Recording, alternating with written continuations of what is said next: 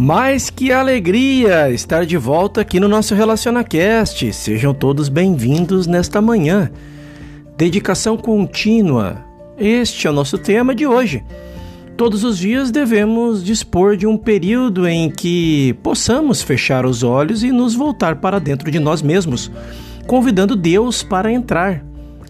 Em sentido metafísico, porém, Deus não entra e nem sai, pois nada tem de natureza material.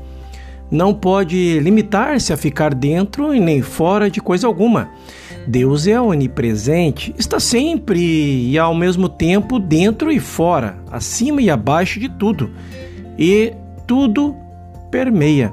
Neste sentido, a palavra onipresença é a única que descreve adequadamente a natureza de Deus.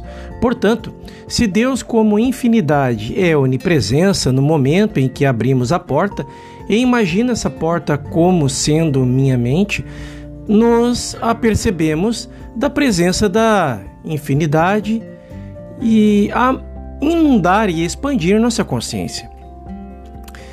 Então, sob a graça, a graça de Deus é o poder, a presença, a sabedoria que excede todo o entendimento. A graça de Deus é o que nos confere como recompensa por lhe abrirmos nossa porta a autorrealização seguida de seus frutos.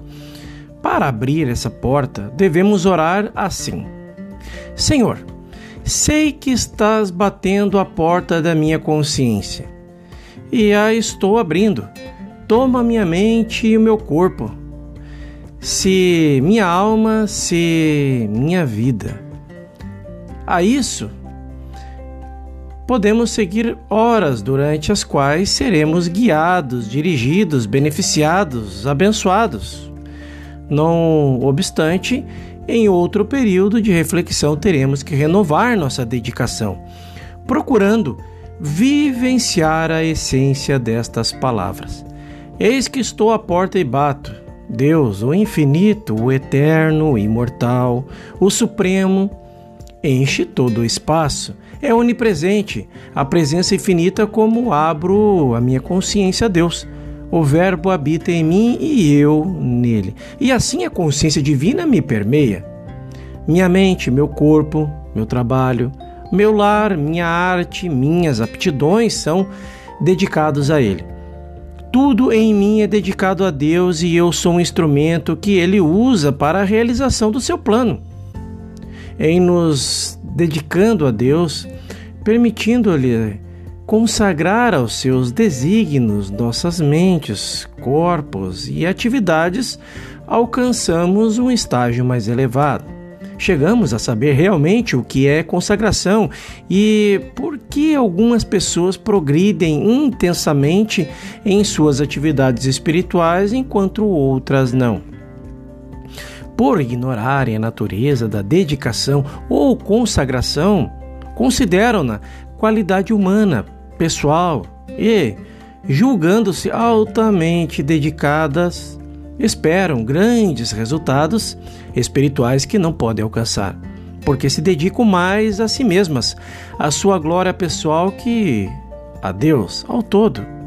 Isto evidencia que o homem cuja mente e corpo estão separados da graça espiritual é um morto ambulante e não viverá realmente enquanto o espírito não entrar nele. Só então é que a vida passa a ter um propósito, um significado, porque poderá, através do indivíduo, manifestar-se aos menores de meus irmãos.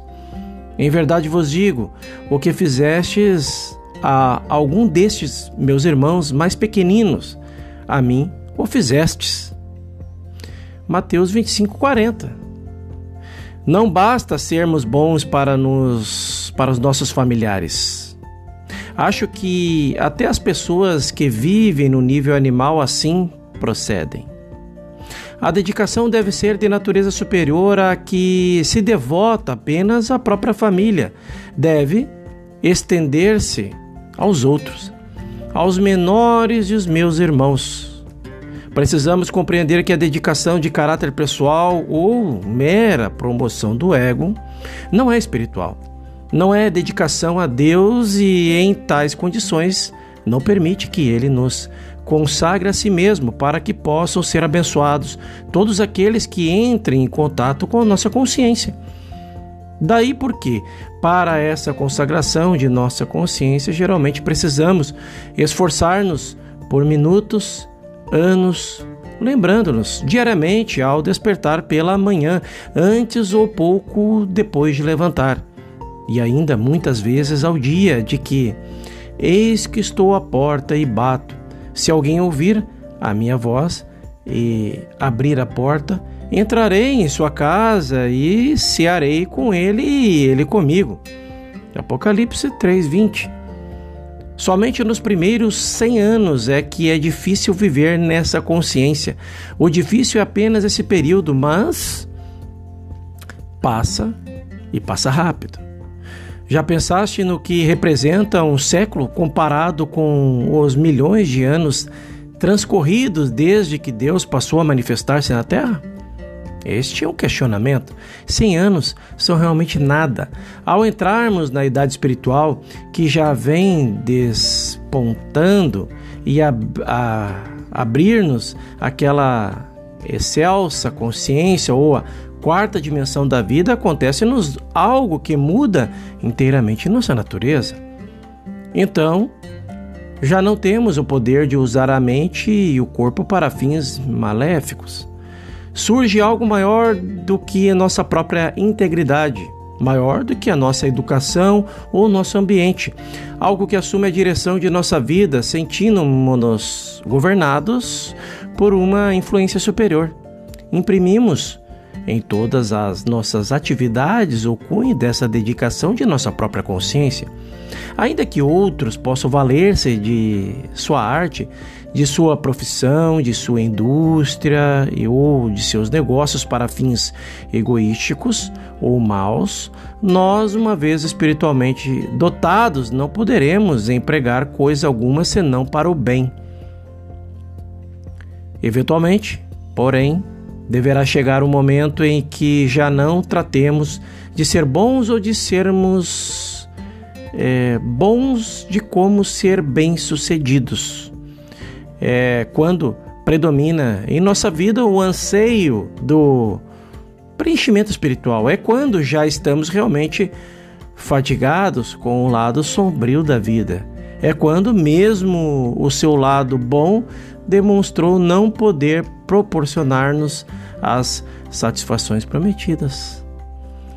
Vamos meditar sobre essa mensagem de Goldsmith, Joel, trazendo mais uma pérola para que possamos refletir em nossas vidas, para que possamos vivenciar, experienciar e assim seja em qualquer área. Faça uma excepcional manhã reflita sobre. No nosso próximo episódio falaremos sobre percebendo a potencialidade infinita. Te espero lá.